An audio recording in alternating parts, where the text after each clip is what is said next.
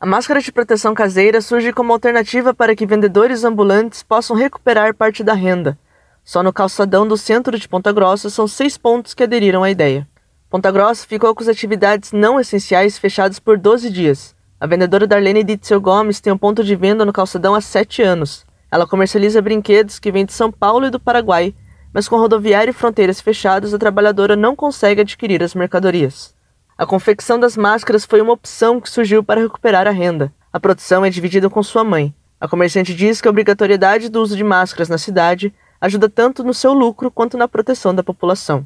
E daí agora com a pandemia surgiu a oportunidade de vender as máscaras. Eu ganho um pouquinho, a minha mãe costura, a gente reparte, né? Além de estar tá vendendo, e também acaba ajudando intermediariamente a população, né?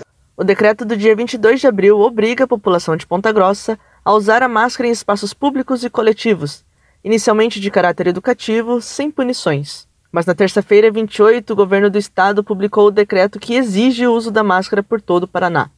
A falta de máscaras é passível de multa baseada nas unidades padrão fiscal do Paraná, que é o índice de taxas e tributos cobrados pelo estado.